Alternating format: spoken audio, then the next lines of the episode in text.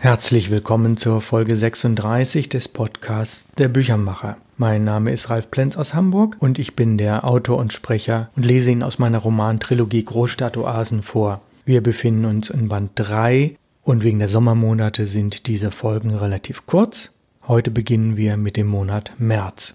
Isokratische Euphorie. In den ersten Märztagen löste ein zunächst noch unklarer Plan bei den Isokratikern Adrenalinschübe aus. Der Beschluss, gemeinsam einen nicht kommerziellen Blues Club zu gründen, setzte ungeheure Energien frei. Zunächst waren es kreative Impulse, Träume, Gefühle, aber auch Visionen, die weit über die Idee hinausgingen. Alle Randbereiche mussten sorgfältig durchdacht werden, fundierte Recherchen waren durchzuführen und ein Konzept, das alle Isokratiker unter allen Gesichtspunkten zufriedenstellte, musste auf den Tisch.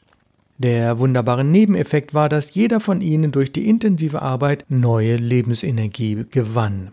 Die vielen Kleinigkeiten, die bei einer Clubgründung mit öffentlichen Veranstaltungen an einem geeigneten Spielort zu beachten waren, sorgten zwar gelegentlich für leichte Kopfschmerzen und das ein oder andere Stirnrunzeln, aber da die Aufgaben gerecht nach Talenten verteilt wurden und alle über ihr gemeinsames Ziel einig waren, rückte die Umsetzung des Konzepts in greifbare Nähe.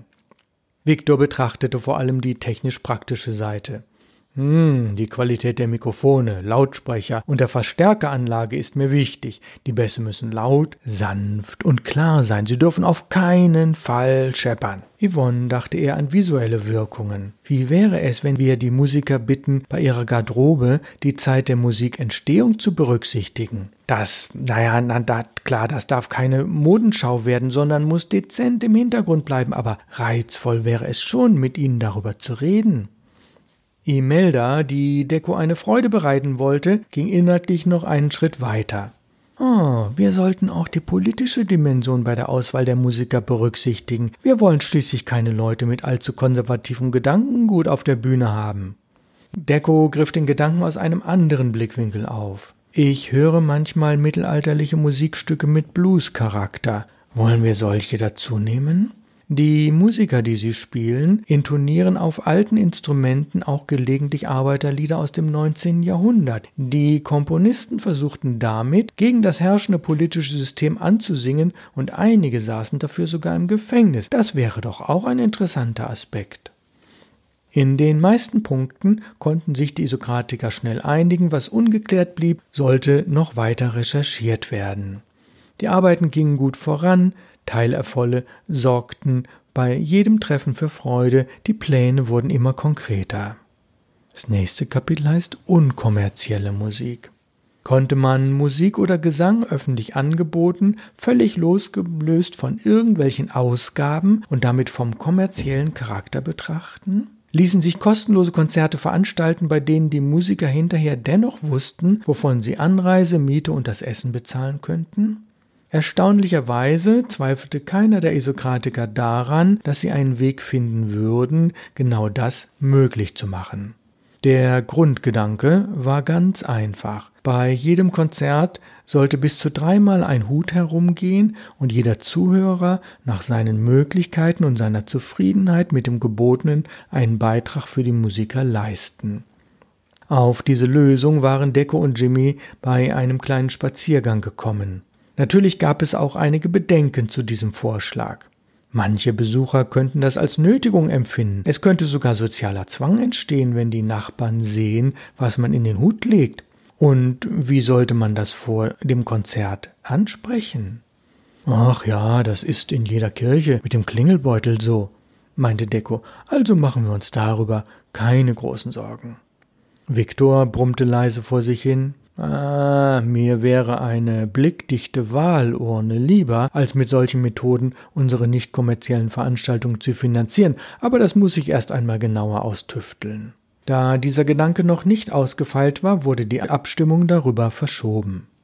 Kneipenbesuch die Kneipe zum Eichhörnchen, unter Freunden mit dem Fachbegriff für das Fell des Eichhörnchens auch Fee genannt, lag zwischen Donnerstraße, Großer Brunnenstraße und Eulenstraße. Die gesamte Einrichtung war aus dunklem Holz, die Beleuchtung eher schummrig und auf dem Boden war gehäckselte Baumrinde verteilt. Das allein machte das Fee schon zu einem besonderen Erlebnis. Wer alkoholische Getränke mochte, besuchte das Lokal gerne. Zwar war es weder eine Weinbar noch gab es besondere Biere, dafür unterschiedlichste Sorten Hochprozentiges. Die Preise für Schnäpse, Whiskys und andere Spirituosen waren niedrig, weil niemand lang blieb und der Platz schnell wieder frei wurde. Wer Hunger bekam, musste sich mit Erstnüssen begnügen, etwas anderes gab es nicht. Dafür waren die Mixgetränke, die damals noch nicht auf den Namen Long Drink hörten, sehr beliebt, denn sie waren von der harten Sorte. Jeder Taxifahrer kannte das Fee, denn in keiner Kneipe in Ottensen wurde häufiger ein Taxi bestellt, um die Gäste nach Hause zu bringen. Viktor war dort gelegentlich anzutreffen, weil seine WG in unmittelbarer Nähe lag. Fast hätte er seinem Tresennachbarn erzählt, dass er eine Tochter hatte als er Yvonne etwas unschlüssig am Eingang stehen sah. Seine Zunge war schon recht schwer und nicht jedes Wort eindeutig verständlich, als er ein vages oh, Hallo Yvonne in ihre Richtung nuschelte. Er erhielt ein ebenso unverständliches Hey Victor, ciao zur Antwort. Offenbar trafen sich hier zwei stark alkoholisierte Isokratiker auf des Eichhörnchens Fell aufeinander. Was nicht verschwiegen werden sollte, Yvonne schwankte eher, als dass sie sicher vorwärts schritt. Ihre Stimme war lauter als sonst, ihr Lachen ansteckender, und sie fiel Viktor schwungvoll in die Arme. Stammelnd entschuldigte er sich bei seinem Gesprächspartner und lud Yvonne ein, an einen Tisch zu gehen, wo sie ein wenig von den anderen getrennt waren. Kaum saßen sie, hatten sie sich etwas besser im Griff als vorher und bemühten sich, ihren Alkoholpegel so gut wie möglich voreinander zu vertuschen. Da Yvonne jedoch gerne etwas trinken wollte und auch Victors Glas schon wieder leer war, war das nicht gut möglich. Sie holten sich noch etwas vom Tresen und musterten sich eine Weile schweigend über die Glasränder. Schließlich brach Yvonne das Schweigen und formulierte ganz Isokratikerin, inhaltlich glasklar, wenn auch akustisch unverständlich, ihren festen Glauben daran, dass Alkohol zwar nur vorübergehend Probleme löst, aber immerhin. Yvonne. Und ich sag dir, Whisky tut auch gut. Nach den ersten, äh, nach den ersten zwei heute Morgen ging mir, ging mir die Arbeit gut von der Hand. Oh, kein Drink, kein Drink vor 23 Uhr, das lob ich mir. Aber du hast recht, lang hält die Stimmung danach nicht. Oh, ich hab tagsüber nix getrunken. Ups, ist das unglaublich, ob du es glaubst oder nicht. Oh, das ist viel. Ja, sag ich doch. Aber, ja, sag ich doch. Besser ist ohne. Oh, stimmt. Pause, sie schauten sich tief in die Augen. Dann, dann, sofort. Ende. Also, Schluss damit. Morgen bin ich beim Docksteinchen. Yvonne strahlte Viktor an, so gut sie konnte.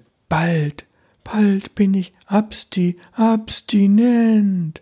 Okay, wenn du das machst, dann suche ich mir eine Psychothera, psychotherapeutische Hilfe. Super, so machen wir das. Und jetzt schwamm drüber und auf ein allerletztes Prost. Am nächsten Morgen mit schwerem Kater vereinbarte Yvonne einen weiteren Beratungstermin bei Dr. Stein. Dieser sollte zwei Tage später stattfinden. Yvonne nahm sich fest vor, nun wirklich durchzugreifen. Zeit- und Ortssprung. Easy Victor vereinbarte nach einigen Telefonaten im Freundeskreis einen Kennenlerntermin in einer psychotherapeutischen Praxengemeinschaft in der Großen Bergstraße. Seine Gesprächspartnerin sollte Frau Chin Typo sein, eine neu aufgenommene Diplompsychologin. Victor war glücklich über diesen konstruktiven Schritt zumal der Termin nur wenige Tage entfernt lag. Am Wochenende musste er sich noch um Ilsa kümmern. Vaterpflichten. Davon wusste keiner der Isokratiker etwas. Zeit- und Ortsprung. Das Treffen am Vorabend hatte sich also bei Yvonne und Viktor mehr als positiv ausgewirkt. Beide wurden mittlerweile derart von ihrem Gewissen geplagt, dass sie sofort Schritte unternommen hatten, wirklich Hilfe zu suchen, jeder auf seine Art. Mit dem letzten Schluck hatten sie sich aufeinander eingeschworen. Gemeinsamkeit macht stark. Kein Wort zu den anderen Isokratikern. Zeit- und Ortsprung in die Jetztzeit. Professor Arco, der das Manuskript liest. Professor Arco, wie hatte es überhaupt geschehen können, dass der Philosoph Viktor, ein Isokratiker mit höchsten Prinzipien, nachts im Bermuda-Dreieck herumtorkelte? Noch viel interessanter war die zweite Frage, wieso er gerade dort eine stark alkoholisierte Isokratikerin traf, zu allem Überfluss die jüngste aus der Gruppe. Schließlich war Alkohol unter den Isokratikern tabu. Drittens, wie konnte Theresa das entgehen? Ja, und damit verlassen wir die Lesung. Sie merken, es wird spannender, es wird unklarer, es wird dynamischer. Und wir erinnern uns an die letzte Folge, den letzten Satz. Tee ist gefährlich. Ja, für heute beende ich diese Lesung. Wegen der Sommermonate sehr kurz. Bleiben Sie mir treu. Grüßt Sie aus Hamburg ganz herzlich, Ihr Büchermacher Ralf Plenz.